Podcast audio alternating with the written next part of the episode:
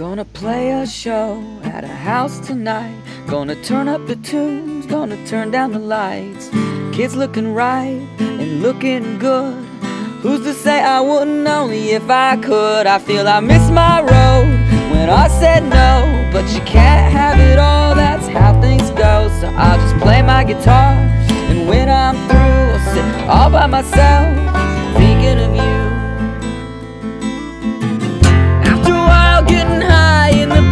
Gets old.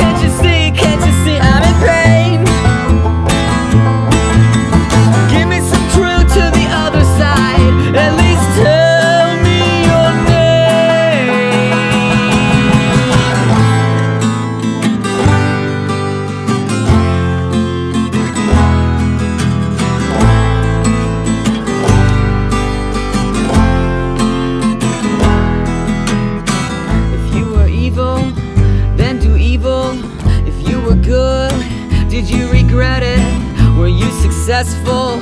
Were you clever when you wanted it? Did you get it? Well, here's your chance. Do it again. Do it for me, but it's still your sin.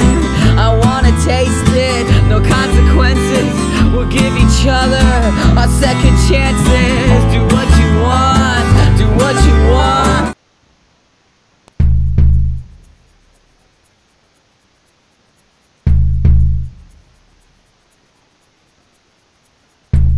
Radio Catástrofe presenta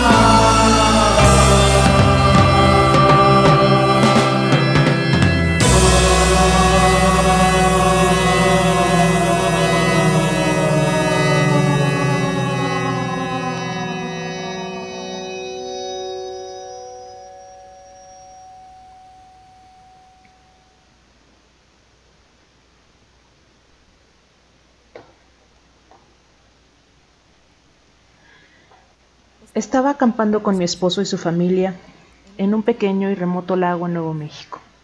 Había unas 10 personas en nuestro grupo y otro grupo de 6 personas en el campamento de al lado. Era de noche y ambos grupos estaban haciendo actividades típicas, hacer bombones asados, tomar unos tragos y contar historias. Cuando todos escuchamos lo que sonaba como una niña pequeña pidiendo ayuda a gritos.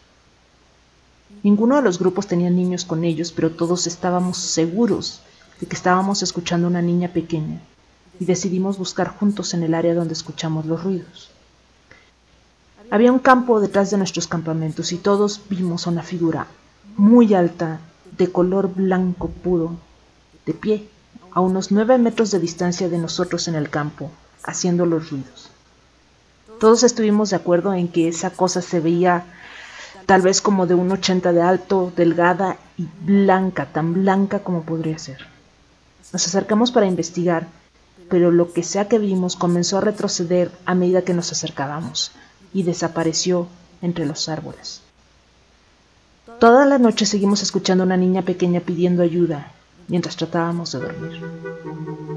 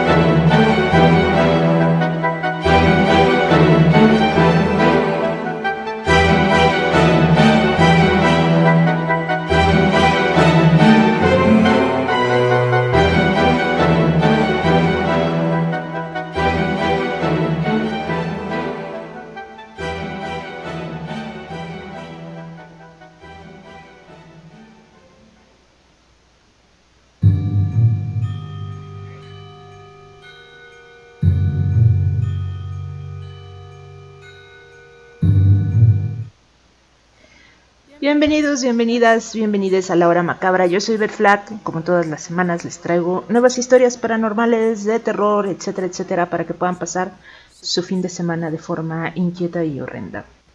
Empezamos el mes de abril y para estrenarlo nos cayó una, una lluvia horrible, perdón. Y la próxima semana, creo, inauguraremos una línea de WhatsApp para que se comuniquen con nosotros aquí en Radio Catástrofe. Por el momento les sigo dejando mi mail, que es gmail.com Y este, si tienen ustedes historias que contarnos, que les hayan pasado, historias paranormales, eh, etcétera, etcétera, pues por favor eh, compartanlas conmigo para poder contarlas en el programa. Hoy vamos a adentrarnos en bosques embrujados. En la Edad Media era muy común creer que si los bosques no estaban completamente embrujados, al menos una parte de estos sí lo estaba, y escondían todo lo malo que podía encontrarse en el mundo. Brujas, hombres lobos, fantasmas, apariciones, criaturas o animales que no conocemos hoy. Con la industrialización y las grandes ciudades muchas de esas creencias se borraron, pero no todas. Apenas a tres horas de la Ciudad de México se encuentra Huasca de Ocampo Hidalgo. Nosotros ya hemos platicado, bueno, yo ya les había platicado de este lugar en nuestro programa de duendes, pero de todas maneras este, vale la pena recordar. Este lugar en general eh, ofrece una pletora de opciones para los turistas con minas, haciendas, eh, la presa de San Antonio Regla y más lugares hermosos por visitar. Para nosotros, que en todo caso seríamos turistas de lo paranormal, aquí viene lo interesante. Huascado Campo también tiene un museo de los duendes que, eh, según la página de la revista México Escultura, todo su contenido está basado en historias reales que les han sucedido a niños, eh, adultos, ancianos y caballos que fueron tocados por los duendes.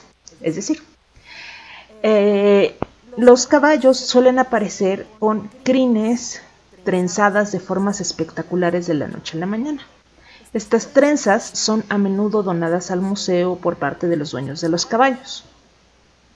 Las paredes de las tres salas del museo están llenas de elfos, trolls, gnomos, chaneques y hadas o duendinas. Hay textos de protección, de creatividad, eh, longevidad, dinero, salud y fecundidad. La revista Aventurero dice en la tercera sala encontrarás crines trenzadas de caballo atribuidas a los duendes, que se dice son utilizadas como columpios. Incluso dicen que algunos visitantes han salido con el cabello trenzado y en el caso de los hombres les han trenzado el vello de las axilas sin que se dieran cuenta. Si tú quieres encontrarte con los duendes de Huasca, al parecer el lugar perfecto no es el museo y curiosamente tampoco el bosque, sino la hacienda San Juan Hueyapan, que fuera construida por un sobrino de Hernán Cortés y que hoy en día es un hotel donde la actividad paranormal y de duendes es tan alta que los huéspedes deben firmar una carta responsiva que deslinda la administración de los sustos y las bromas que puedan ocasionarle sus pequeños inquilinos nocturnos.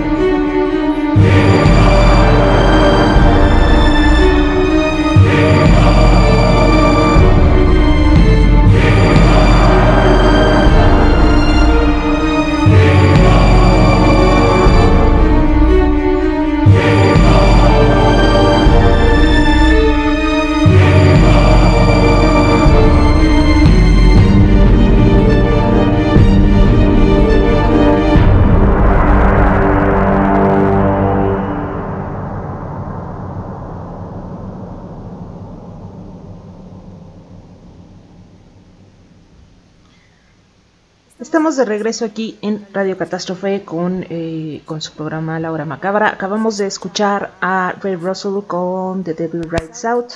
Y generalmente eh, trato de escogerles temas de em, folk, eh, folk rock o folk horror o, o rock de horror, etcétera, temas por el estilo, pero esta noche estamos haciendo la eh, prueba de ponerles pura música instrumental de diferentes este, temas, ya sea de películas o en general relacionadas con el terror. Por eso la canción con la que abrimos el programa fue Necromanía de la película de los 70s Vampiros Lesbos. Si ustedes no las han visto, pues tienen que conseguir Vampiros Lesbos porque es una básica de de la forma de hacer el cine de terror de los años 70 que es profundamente sexual y, desde luego eh, las, las, vampiras siempre fueron bisexuales al menos no este lesbianas creo que desde la concepción de Carmila. Eh, y bueno ya posteriormente entra entrevista con el vampiro y entonces como que abrimos la tapadera y ya puede haber vampiros gays, pero originalmente lo que teníamos eran vampiras gays y bisexuales. Después escuchamos eh, Moonlight and Magic de The Night Monitor y como les decía ahorita escuchamos The Devil Rides Out con Ray Russell. Vamos a escuchar la siguiente historia que compartió una persona en Reddit y dice, esto no es sobre acampar exactamente, pero administré un resort en Adirondack durante varios años. El lugar es antiguo y rústico, está a kilómetros de la civilización y muy tranquilo. Fue construido en los años 20 y tuvo un pasado algo sórdido. Fue construido para un senador canadiense que traería ron de Canadá a Estados Unidos durante la prohibición. Todavía estaba la sala de seguridad para guardar el, el lugar y otros lugares seguros para esconder el licor ilegal que se encontraban bajo las cabañas de acampado cerradas con cerrojos de caja fuerte. De cualquier forma, conocí a una chica y decidimos dormir bajo las estrellas en la península del campamento. Bueno, empezó a llover, así que sugerí que durmiéramos en el porche con mosquitero de la casa de botes, lo que pensé que era una solución bastante buena. Entonces, después de que estuvimos listos, se estaba haciendo bastante tarde, alrededor de la una y media de la mañana más o menos. Estábamos acostados ahí, y yo estaba todo inquieto porque había estado dormido, y luego tuve que despertarme, así que me cuesta mucho conciliar el sueño después de cosas como esa. Habíamos estado acostados ahí durante aproximadamente una media hora cuando escuché que se abría la puerta del baño en el cobertizo para botes. No podía haber sido otra cosa que esa puerta. Hice todo el mantenimiento de esos viejos edificios y engrasar esa puerta en particular estaba en mi lista de trabajo para el día siguiente. Mi primer pensamiento fue que era mi jefa, la dueña del campamento. Ella es notoriamente chismosa y se sabe que espía al personal en sus habitaciones, por lo que fue mi primer pensamiento lógico sobre quién hizo el ruido. ¿Por qué se habría estado escondiendo en el baño de hombres en el cobertizo para botes durante más de una hora? Esto estaba más allá de mi comprensión. Procedí a escuchar pasos que crujían en el cobertizo para botes. Bajaron los tres escalones hacia la pista de baile y se detuvieron justo enfrente de la puerta del porche. Quedé ahí esperando que se abriera la puerta y que mi jefa me llamara. Y a medida que pasaban los minutos comencé a rezar para que abriera la puerta, se fuera, estornudara, bailara el pollo funky, cualquier cosa. Nada. El resto de la noche me quedé rígido, despierto y recto como un atizador en mi saco de dormir. Sin pasos que se alejaran, sin ruidos de puertas, sin nada. Mi novia, yo, la noche y el cobertizo vacío. A la mañana siguiente mi novia, no lo era en ese momento, pero lo fue los cuatro años siguientes, se acercó a mí e inmediatamente me preguntó sobre los pasos de la noche anterior. Ella también se había quedado despierta toda la noche esperando algún otro sonido que explicara esos pasos en la noche y no escuchó nada. Estaba aterrorizada. Nunca volvió a entrar en la casa de botes. Desafortunadamente, yo tuve que ir al cobertizo para botes todos los días. Todo estaba bien durante el día. Por la noche tenía que apagar todas las luces del campamento. Esto es algo que había hecho todas las noches durante los últimos tres años. Sin embargo, Siempre tuve una sensación de pavor al entrar ahí, estar solo en la oscuridad, en la casa de botes. Lo peor es que hay una enorme cama colgada frente a la chimenea. Era para que los antiguos propietarios del campamento durmieran siestas durante el día. Una cama colgada de cadenas, como una hamaca, con la intención de que si había invitados en la noche la cama pudiera quitarse. Todas las noches esa cama se balanceaba. Una cama de 80 kilos balanceándose con sus cadenas en la oscuridad del cobertizo para botes. Hasta mi último día en el campamento, si entraba de noche, esa cama se balanceaba.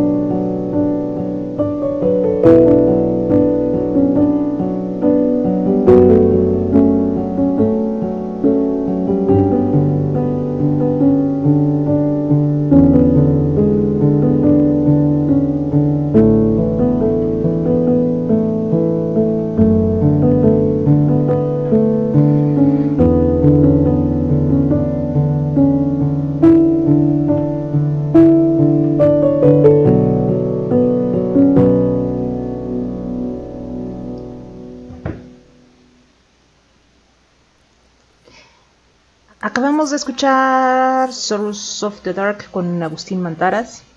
Y este, quería mandarle muchos saludos a Miu Miu, como siempre, eh, también a Fran Jaime, que nos están escuchando, y a Alexoma y de Mentes Radicales, y sobre todo a su cerveza Corona. Espero que, este, que tengan buen ensayo, aunque lleguen tarde.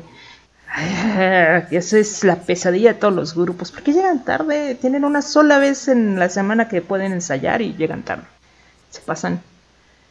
Bueno, eh, voy a leerles una carta que le mandó un amigo a esta, a esta persona que ha omitido los nombres pertinentes para eh, pues cubrir las identidades de la persona involucrada.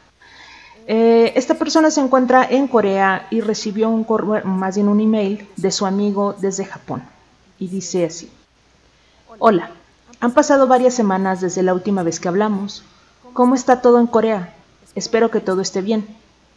De todos modos, la razón por la que te escribo hoy es que he estado en el hospital varias semanas y de hecho es aquí desde donde te escribo este mail. Déjame explicarte la razón por la que terminé en el hospital en primer lugar. Hace unas tres semanas mi novia, ya conoces a Yumi, y yo decidimos explorar el bosque de Aokihagara. Estoy seguro de que has oído hablar de él. ¿Conoces el bosque suicida? Como sea, manejamos durante toda la mañana llegando finalmente a las 2 de la tarde. Planeamos quedarnos a pasar la noche, así que merodeamos por el centro de visitantes hasta que cerró.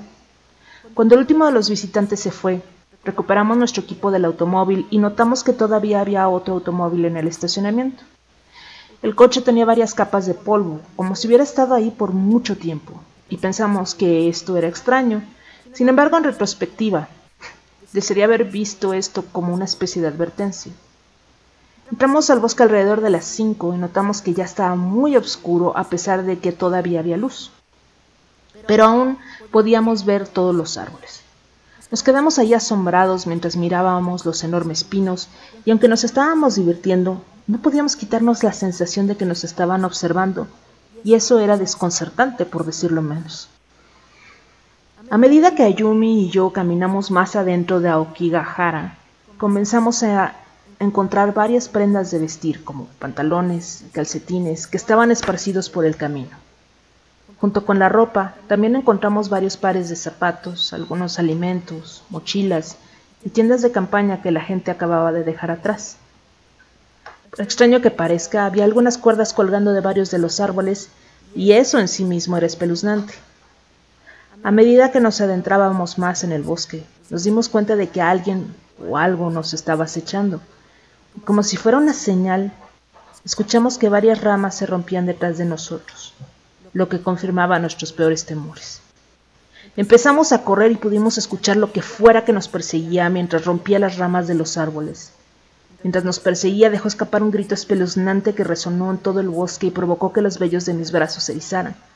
Ayumi comenzó a gritar, y cuando miré hacia atrás pude ver que algo salía de las sombras y la agarraba, pero antes de que pudiera hacer algo, ella ya se había ido.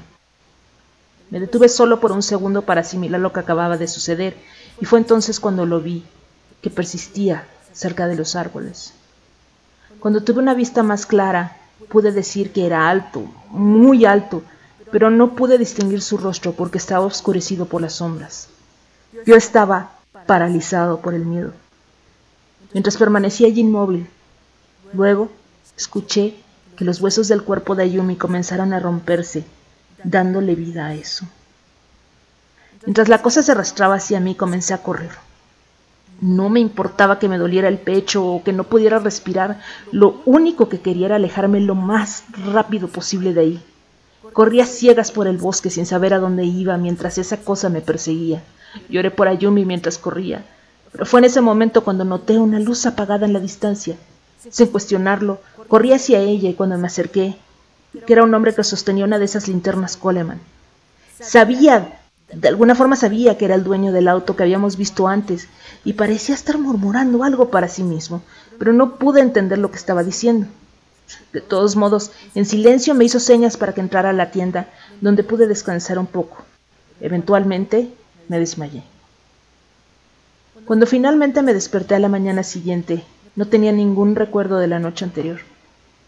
Lentamente los horribles recuerdos de esa noche me inundaron, y el darme cuenta de que mi novia se había ido me hizo llorar de nuevo. Sabía que tenía que contactar a las autoridades y tal vez usar el teléfono del hombre. Mirando a mi alrededor, vi que no estaba en la tienda, pero cuando salí me golpeó un olor horrible, y fue entonces cuando vi el cuerpo del hombre que me salvó, y supuse que había estado ahí por un tiempo. Lo tapé con una de las mantas que encontré en la tienda y luego le di gracias en silencio. Me las arreglé para encontrar mi camino fuera del bosque con bastante facilidad, ya que la tienda del hombre estaba justo al lado de la entrada. Déjame decirte que ese lugar puede jugarte una mala pasada. De todos modos, colapsé poco después de salir del bosque y cuando finalmente volví en mí, estaba en el hospital. Los doctores me dijeron que debería ser dado de alta en dos días y tan pronto como lo esté, regresaré al bosque para encontrar a mi novia y matar a lo que sea que se la llevó. De cualquier forma, estoy muy cansado ahora, así que cuídate, ¿de acuerdo?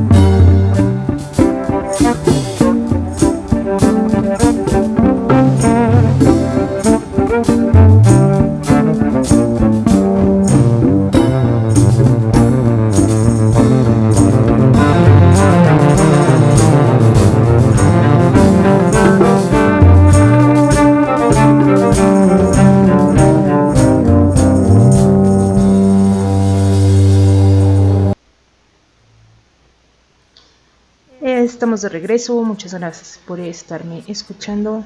Em, ya estoy un poco perdida en dónde estamos. Pero eh, vamos a... Bueno, voy a contarles una historia más sobre una persona... ¿Se acuerdan que alguna vez hablamos sobre cosas extrañas que se encuentran en los bosques eh, como puertas y escaleras, específicamente escaleras?